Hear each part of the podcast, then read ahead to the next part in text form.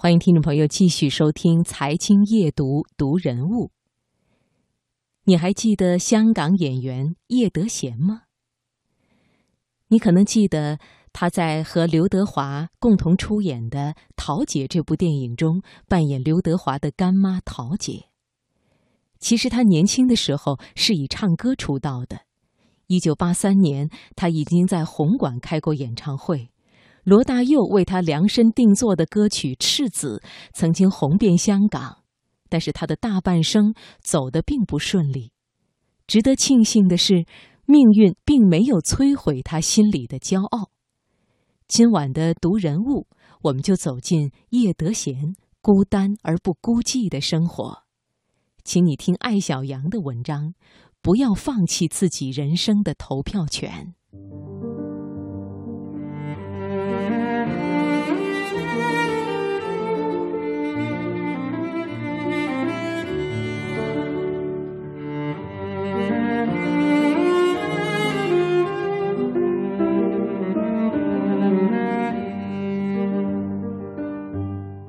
香港演员叶德娴，从小长得漂亮，能歌善舞，但是又敏感自卑。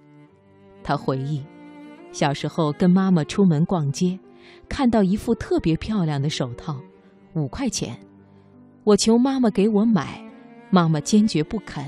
我就想，长大后要给自己买。回忆这段往事的时候，她的脸上挂着坚毅的笑容。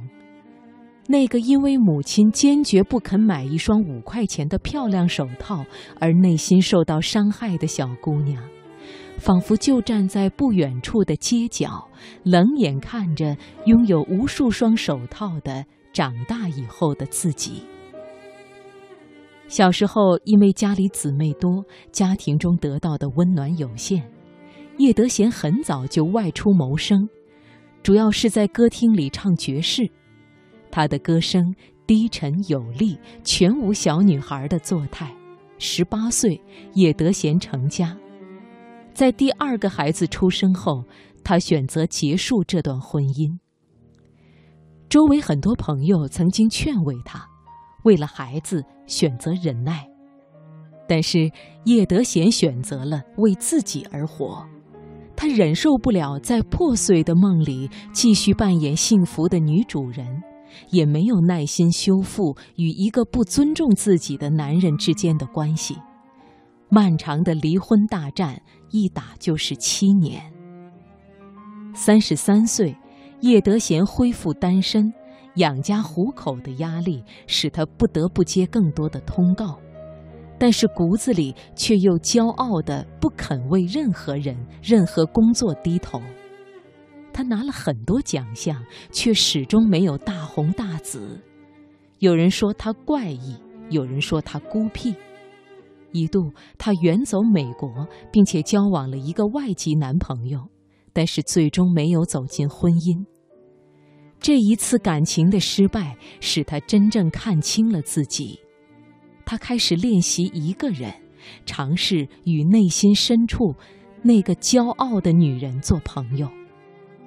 从此，他一个人吃饭，一个人看病，一个人乘地铁，每晚八点上床睡觉，凌晨四点起床爬山。周刊小报找不到素材时，会将镜头对准他，落寞、孤单、凄凉，无非是他们对一个不再年轻的单身女人想出的最平庸的形容词。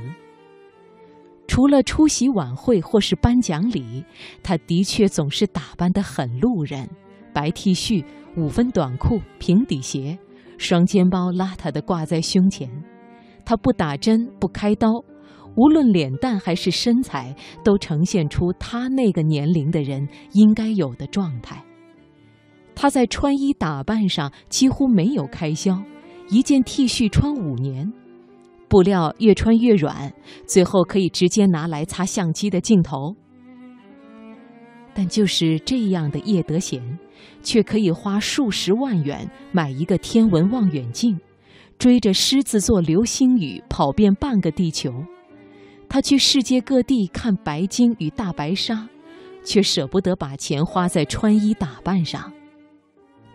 叶德娴说：“每个人所适合的东西不一样，你可以说命运如何，但是我觉得我就适合现在这样的生活。或许所谓刚烈的性格，最简单的诠释就是不肯迁就吧。人生转眼入秋，叶德娴仍旧一个人。”有片约的时候拍片，没有片约的时候，便带着内心深处的那个名为自我的朋友，安静地待在某处，既不迷恋奢华，也不迷恋温暖。人的一生，委屈就像是一枚枚硬币，情谊则是一个浑圆的铺满。年轻时，你积攒了多少委屈？老来就能享受多少情谊？两个人的生活要磨合，一个人的生活要练习，两者其实并无高下之分。我们习惯于认为，两个人磨得皮开肉绽，胜过一个人练得闲云野鹤，因为热闹总有办法诉说，而孤单常常难以表述。而叶德娴却说。我活在自己的世界里，我无法按照世俗的标准去生活。叶德娴不是世俗标准之下幸福的女人，但是她却用自己的方式告诉我们：每个人对自己的生活都有投票权。